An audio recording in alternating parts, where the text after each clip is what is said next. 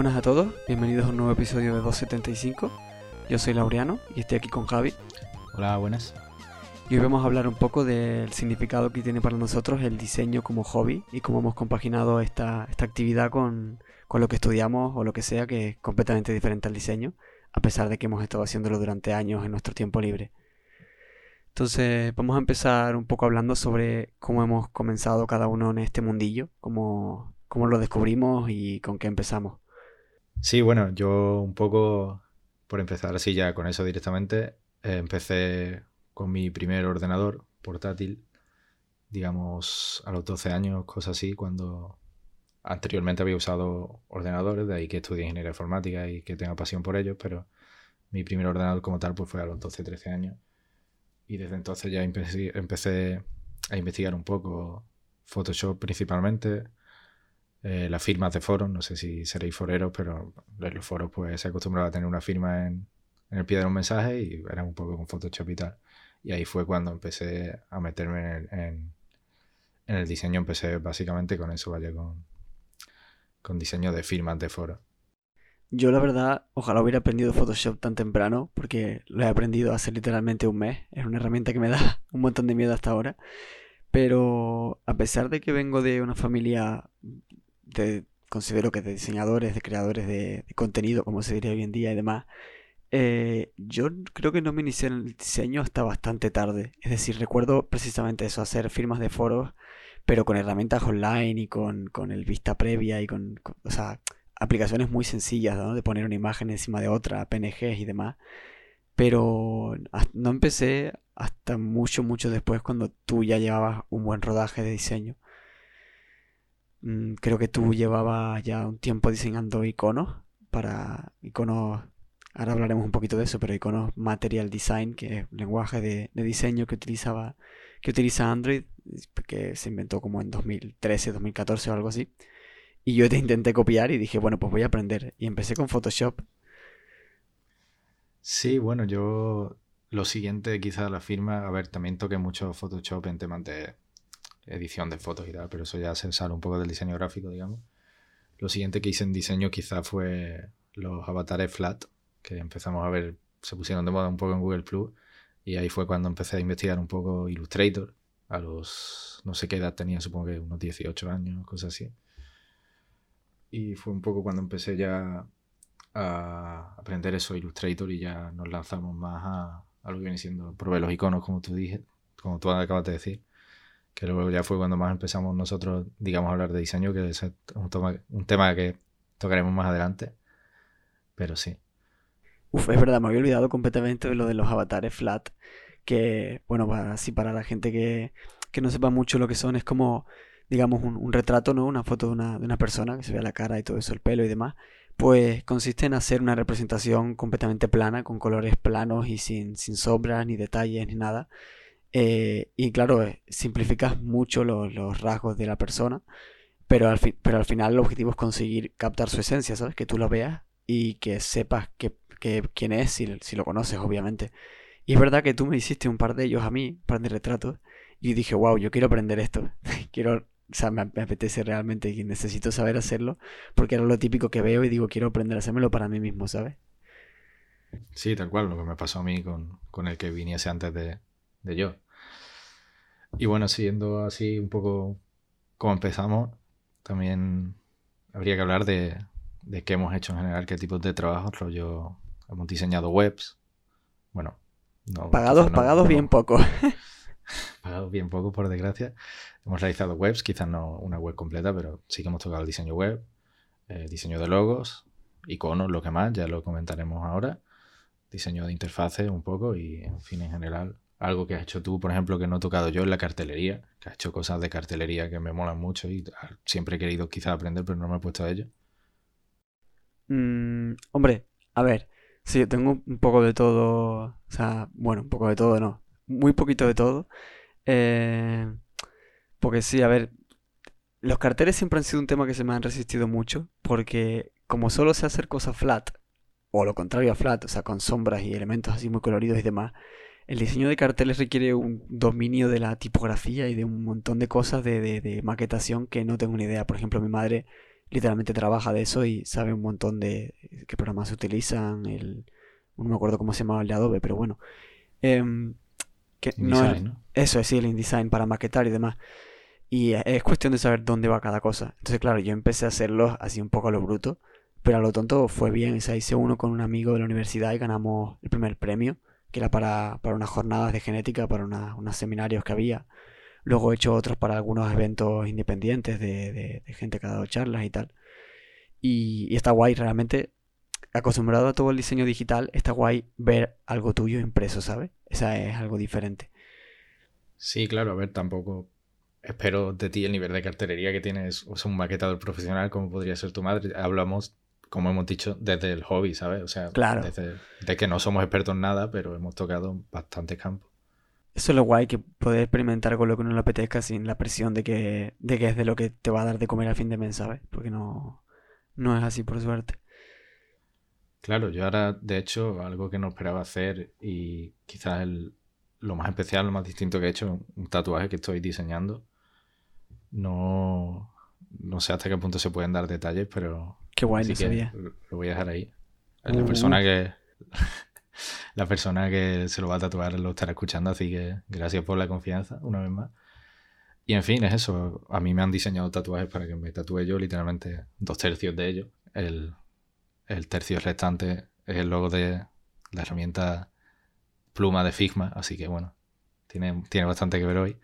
Pero nunca había diseñado yo uno y supongo que es lo más distinto y especial que he hecho por eso, porque al final puedes hacer iconos, puedes hacer logos que se van a usar y que son bonitos, pero no es algo que alguien vaya a llevar toda la vida encima, ¿sabes? Claro, no, no, a ver, es una, entre, o sea, entre comillas, es como una, una carga, una responsabilidad bastante guay, ¿sabes? No desde el punto de vista negativo, sino al contrario, de un orgullo, ¿sabes?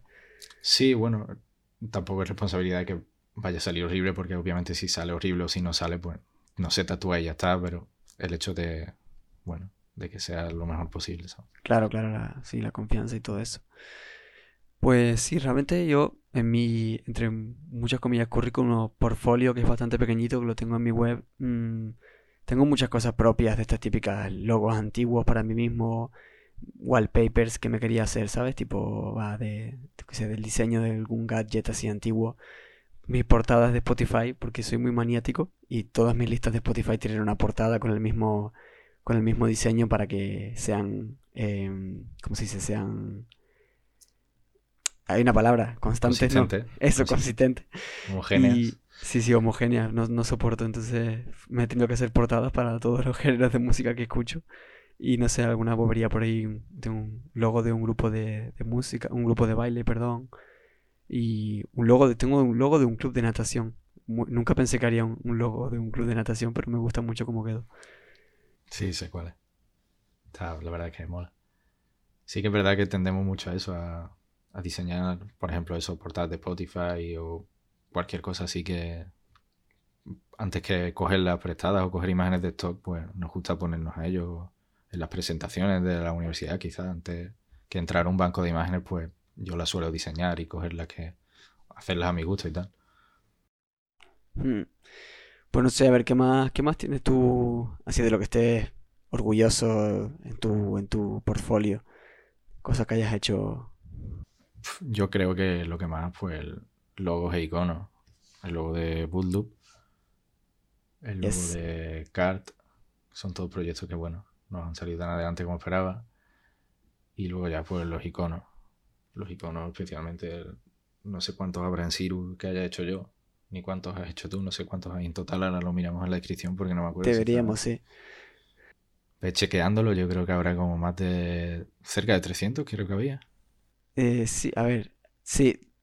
Aquí pone más de 260, así que sí, cerca de 300. La verdad es que comparado con otros packs de iconos, eh, es muy poco. Es poco, poco, pero es que de verdad el cariño y el tiempo que le poníamos a esto era, era tremendo.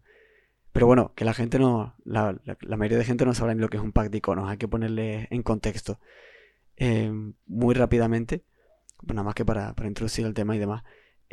un pack de iconos es que en tu teléfono, en, bueno, los teléfonos Android, en iPhone no, los iconos que tiene cada aplicación son los que ha diseñado obviamente la, marca ¿no? de la aplicación. Pero hay ciertas herramientas que te permiten cambiar esos iconos y poner algunos que te gusten a ti. Y hay 20.000 millones de packs en la tienda donde puedes elegir dentro un montón de formas, colores, estilos de diseño y demás.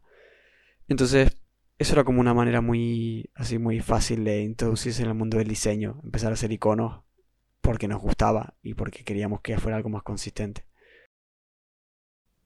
Sí, bueno, cabe decir que hoy ya no tanto quizás como antes porque Android introdujo los iconos adaptivos, adaptativos, no sé cómo era en español ahora mismo. Sí. adaptive icons, que un poco se cargaban el principal problema que tenían los iconos, que era eso, que no eran, lo que hemos dicho antes, ni homogéneos ni consistentes entre sí, tenían formas muy variadas, tamaños muy variados. Entonces, a partir de que Google introdujese eso, pues los pads de icono perdieron un poco de fuerza. Fue, por ejemplo, cuando Siru, que es nuestro pad de icono, pues dejó de, de, existir, digamos, no nos motivaba tanto a hacerlo porque ya no había tanto que arreglar y ni solucionar ahí. Entonces hoy en día pues ya no tanto, pero históricamente pues sí, eran, eran eso. Y fue lo que, digamos, me despertó a mí a diseñar iconos. Tú fuiste detrás y al final pues empezamos a trabajar junto por ahí en, en Siru, que es, digamos, el proyecto del que más orgulloso estoy de todo lo que he hecho en cuanto a diseño. Sin duda, sin duda. Yo, yo también, la verdad, porque, no sé, bueno, aparte de que lo miro y todavía me parece bonito, a pesar de que tenga, siga un lenguaje de diseño que hoy en día es un poco viejuno. O sea, se nota que, que no está así al, tanto, ¿no? De los colores o de lo que se usa hoy en día. Pero, pero sí. Sí, ¿no? Que ha envejecido muy bien realmente. O sea, tú lo ves y es lo que tú dices, estaban tan mimados que al final pues envejecen bien. Eran, tenían un poco un estilo único, aunque fuera la base material de design. Sí, a ver, yo no quería, no quería llegar a esto, pero he de decir que el pack de iconos tiene más de 100.000 descargas. Todavía tiene un montón de, usuarios activos y tiene una buena media de 4,5 estrellas de 5. Eh. Que pocas veces así puedo presumir de mi trabajo y de mis boberías, pero realmente es que esto tuvo bastante éxito. No económico, era un pack de iconos gratuito, sino que, realmente a la gente le gustaba y eso también es, digamos, un, orgullo, ¿sabes? Es decir, contra hice algo que hicimos algo que, a la gente le, le molaba realmente le parecía bonito. Sí, bueno, lo que tú has dicho, 100.000 descargas. La última vez que lo miré tenía unos 10.000 usuarios activos todavía, tres años sin actualizarse. Y bueno, el feedback, el feedback que recibíamos siempre era muy positivo. Nunca, rara vez nos han dicho este paquete es una mierda, los iconos tal, si acaso sugerencias, pero la mayoría de comentarios son alabándolo, digamos. O sea que sí que tenía una, una base de fans, una fanbase muy, muy curiosa en Google Plus cuando existía.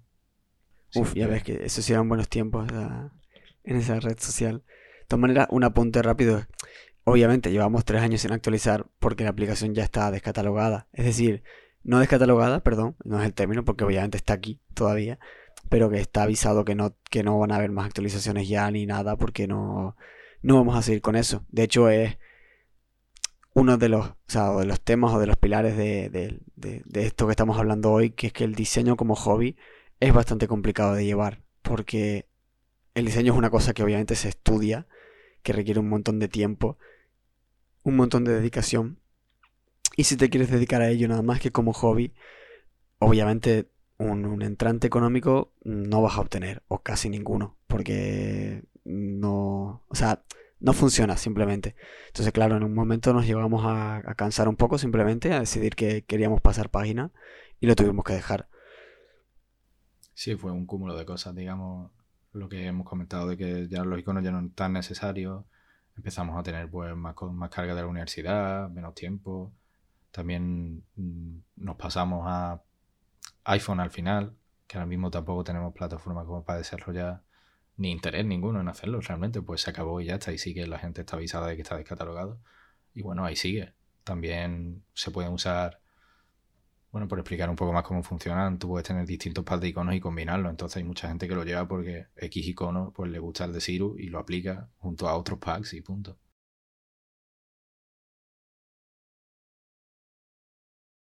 Por eso no lo hemos borrado ni nada, porque está guay que la gente que lo quiera seguir disfrutando lo haga y yo no creo que, o sea, creo que pasarán, tendrán que pasar bastantes años hasta que Android prohíba, digamos, los packs de iconos. O sea, no, no creo que eso llegue a pasar. Espero que no llegue a pasar porque es una libertad que, que valoran mucho en esa plataforma, que aquí en iPhone obviamente no, no hay nada que se le acerque sin, sin meterse a toquetear demasiado el teléfono. por hacer un inciso también quería comentar, por así tener una idea de la repercusión un poco, lo que por lo menos emocionalmente para nosotros que tuvo Siru, es que hemos llegado a trabajar con artistas como, bueno, por nombrar al más conocido, no más conocido porque no lo va a conocer nadie, pero Ampus Olson, y ya por poneros en contexto, es la persona que ha diseñado durante años los fondos de pantalla de OnePlus, que es una marca que sí que todos o la mayoría espero que conozcáis. Hombre, cultura, cultura general de móviles. No, hombre, no. Cultura general de, de, nosotros que somos frikis de móviles. Pero sí, la verdad que, que Ampus Olson es un, artista increíble. O sea, su obra me flipa. Simplemente me, me flipa desde... Me parece que hace los mejores wallpapers del, universo, combinando un montón de técnicas artistas, artísticas. perdón Y el hecho de que él nos haya diseñado, por ejemplo, la, fue uno de los, de los wallpapers que iban incluidos en Siru, en la de que, que íbamos hablando este episodio, eh, es de hecho el, fondo que podéis ver en, la portada de este episodio, de, este podcast, está diseñado por él. Y es, una preciosidad, la verdad. Uno de los dos que hizo. ¿Cómo? Uno de los dos que hizo. Es verdad, es verdad, me había olvidado que había hecho dos, sí. también está algunos, o sea, también hicimos, bueno, hicimos un par de iconos para, para Franco, ¿no? Sí. Sí, ¿no? Literalmente, bueno, es un desarrollador de Android portugués, se llama Francisco Franco. Él está harto de que lo relacionen con, el Francisco Franco nuestro de España, pero bueno, se llama así y, es lo que hay. Sí que hemos trabajado con él. También hemos colaborado alguna vez con Tom Wellington, otro diseñador así del mundo, bueno, Arthpetia, gente que, con la que quizás yo nunca habría llegado a pensar que iba a compartir palabras y nos hemos acercado mucho a ellos, personalmente yo al menos y es algo que, también le agradezco a este mundo del diseño. Sí, es verdad que es una comunidad súper sana. Me refiero, no, no estoy diciendo que otros hobbies tengan, sean comunidades tóxicas ni, nada, sino que al menos desde nuestra experiencia personal, desde dentro, la gente es súper maja. O sea, claro, como es una comunidad que se basa casi 100% en lo visual, todo es, ¿sabes? El feedback siempre es súper amable, súper... Es muy raro encontrarse a alguien borde o que te vaya obviamente insultar o ofender tu trabajo, ¿no? Es todo lo contrario, siempre hay ánimos para mejorar, para, no sé, hacer, no sé, no sé, me parece súper positivo simplemente. Sí, sí, sí, sí. O sea, literal, siempre habrá alguna excepción, pero en general es una comunidad que siempre está dispuesta a ayudar, a darte tips, consejos para mejorar. Y en fin, sí que es verdad que por eso yo antes de entrar quizás no me lo esperaba así, pero una vez que estás dentro sí que te llegas a relacionar con gente que, no pensaba que fueras a hablar nunca y no solo eso, sino que están dispuestos siempre a ayudarte y a contarte su experiencia y ayudarte a mejorar, en fin. Y es que claro, a ver, aquí en este campo realmente siempre estás mejorando. Quiero decir, es, de hecho de lo más guay comparado con, con, muchos otros campos. O sea, bueno, es decir, también puedes mejorar obviamente en, en conocimientos de ingeniería, informática, ciencia, etcétera, ¿no? No es que otros campos estén cerrados. Pero el diseño es tan bonito en ese sentido porque todo lo que haces te sirve de experiencia para lo siguiente y a la vez puedes mirar a lo que has hecho atrás sin que te parezca basura, o sea, porque hay que ser crítico con uno mismo, pero tampoco hay que ser, hay que ser bruto, ¿sabes? No, hay que tener un poco de, compasión con uno mismo. Y cuando no, sabías utilizar X herramientas o lo que sea y hacías un churro, pues bueno, vale. Pero al menos usaste un poco esa herramienta, ¿sabes? Ya es experiencia que te sirve para, para todo después y es como una mini una mini habilidad que te viene bien para pequeñas, para otras cosas en la vida después. Sí, sí que es fácil ver el progreso. Yo ahora miro a las primeras cosas que hice y es lo que tú dices, no, no los vas a insultar, te pones en contexto y sabes que estabas empezando, que no tenías ni idea, pero lo comparas a algo actual y dices, joder, es que, qué feo, ¿sabes? sí, sí, tal cual, exactamente. Eh, son cosas que has hecho, cosas que, en fin, has ido mejorando y es bonito eso de, de poder ver el progreso de manera tan directa y tan visual como no se puede hacer en otros campos. Como, yo que sé, la informática, a lo mejor que tú hagas un, bot de Telegram y lo hagas 10 años después y obviamente por lo que el, el, código y por dentro será increíble, pero el, luego el output que te dé a ti la respuesta del bot va a ser igual de válida quizás. Entonces ahí no se puede ver de forma tan visual un progreso como podemos verlo en el caso de diseño. Claro, además hay muchos diseños en general que ni siquiera pasan, por así decirlo, de moda. Es decir, puedes diseñar algo que realmente permanezca como algo bello o funcional o ambas o lo que sea, lo que tú quieras, el significado que quieras buscarle, que funcione ahora, hace 10 años y dentro de 10. Porque esa es, imagino que, bueno, imagino, esa es desde, mi punto de vista la clave de, de, un buen diseño, ¿sabes? Que no esté 100% sometido a la tendencia de ese momento, sino que, que funcione bien en cualquier momento. Sí, exacto. Bueno, si te parece, para cerrar un poco, digamos, ya que hemos empezado con cómo empezamos cada uno, esto es algo que no está, realmente no está en el mini guion que tenemos, lo voy a improvisar ahora mismo, pero me parece, me parece que está guay hablar de, si, eso, si hemos empezado con cuáles fueron nuestros inicios, qué esperamos quizás del futuro en nuestras vidas en lo que viene, si planeamos estudiarlo, si planeamos trabajar de ello algún día, si estás cansado de él y lo vas a dejar, etc. Hombre, yo ahora mismo estoy haciendo el... O sea, hice hace una semana un curso de UX Design, de diseño de experiencias, que ahora muy muy rápido diré lo que es.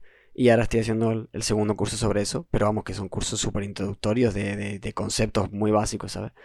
Y reconozco que me ha, me ha parecido bastante interesante, es verdad que el diseño de, experiencia, o sea, UX, no es lo mismo que el diseño de interfase, que es más gráfico, pero sí reconozco que, no sé, que me, me, molaría entrar un poco en ese campo, pero a la vez por lo que he estudiado yo, que es biología, está como un poco lejos y no sé, estoy intentando redirigir un poco mi carrera hacia la bioinformática para así tener excusa de, de, poder utilizar más la informática y al final hacer la transición hacia el diseño, el desarrollo y todo eso, pero bueno, eso ya es un poco complicado el cambio. Sí, yo bueno, empecé informática cuando todavía no estaba mucho, ingeniería informática, cuando todavía no estaba mucho en el, en el mundo del diseño, luego ya me metí más de lleno, fue cuando empezamos Siro y tal, me di cuenta de que me encantaba, de que era algo a lo que me gustaba mucho dedicarle horas y horas. Y en tercero de carrera, digamos, cosas así, pues me planteé dejarla y empezar diseño gráfico. Lo tenía súper decidido, me matriculé en el examen de acceso y tal, y al final no lo hice porque dije, mira, te faltan un año y poco para terminarla, bueno, un curso y poco, no un año y poco, no se traduce así siempre, por desgracia. Pero te falta menos del 50%, termínala y luego ya pues si quieres estudiar diseño gráfico, pues lo estudias y tal, y en fin, todavía no la he terminado, pero mis planes para el futuro, pues esos son quizás, puede que la haga en, el futuro, muy futuro, quizás en 10 años, cosas así, pero de forma más cercana, pues eso yo sí que tengo más fácil, como tú comentas, mm, mezclar, digamos, la informática con, con el diseño, por esa rama, de hecho, que has mencionado, de quizás diseño web, diseño de interfase y experiencia de usuario, porque al final puedo combinar eso, la, lo que es la programación de esas cosas con, el diseño. Entonces, algún máster de eso o algo así sí que, sí me gustaría, pero lo que tengo claro es que no el diseño va a seguir estando presente en mi vida, lo llevo tatuado por algo y bueno, lo que me espera para el futuro será seguir combinándolo como pueda con, con mi profesión principal, digamos, que va a ser la ingeniería informática. Hmm. Yo he intentado, o sea, yo también tengo el mismo convencimiento de que seguiré, no voy a olvidarme simplemente. Es verdad que a veces tengo largos periodos de inactividad, pero de repente un día, por ejemplo el otro día, ¿no? Cuando estábamos en plan haciendo boberías con el logo de, de este podcast y todo eso, ¿sabes? Pegarse dos, tres horas a lo tonto experimentando con cosas es lo que me gusta a mí, ¿sabes? No, aunque me guste más, me guste menos el producto final, o aunque sea una cosa que yo, en mi caso, no, no acabe usando para nada, es decir, hablando de, otras cosas, no del logo del podcast, me entretiene. O sea, eh, por eso lo digo como, por eso digo que es un hobby, por eso no me considero diseñador freelance, así, súper profesional, tal cual, porque al final es una cosa que, me entretiene, me viene bien, pues mira, hago un par de cartelillos, no sé qué, me saco unas perrillas haciendo un logo para no sé qué sitio, pero no sé, seguirá en mi vida, como dices tú, pero no sé si lo podré dirigir seriamente yo espero que tú, que tú sí puedas tomar ese camino, la verdad. Sí, al final el proceso creativo, digamos, de un diseño es, lo más divertido también. Sí, totalmente. Te bloqueas, te frustras como en todo, pero estás aprendiendo constantemente si lo haces de forma colaborativa como hemos hecho nosotros tantos años con Ciru y como hicimos con, con el logo, que ya lo hablaremos más en profundidad. Queremos volver a invitar a Jesús a hablar de ello porque participó, la verdad, que muy activamente y se lo agradecemos y ya explicaremos un poco cómo se hizo, el significado que tiene para nosotros, porque lo tiene y tal. Pero en fin, eso ya para otro mini episodio, digamos, un bonus. El episodio de el logo y el nombre. Sí, correcto, de lo que viene siendo ya ves. está la imagen del podcast, vaya. Bueno, y no sé si este mini episodio que comento será el siguiente o no, seguramente sí, tampoco sabemos de qué va a ser el tercer episodio como tal. Igual que dije en el primer episodio, lo vamos improvisando un poco sobre la marcha, nunca, probablemente nunca vayamos a saber con certeza cuál es el próximo tema a tratar. Pero bueno, esperemos que este os haya gustado. Es un tema que teníamos muchas ganas de, de hablar porque significa mucho para nosotros.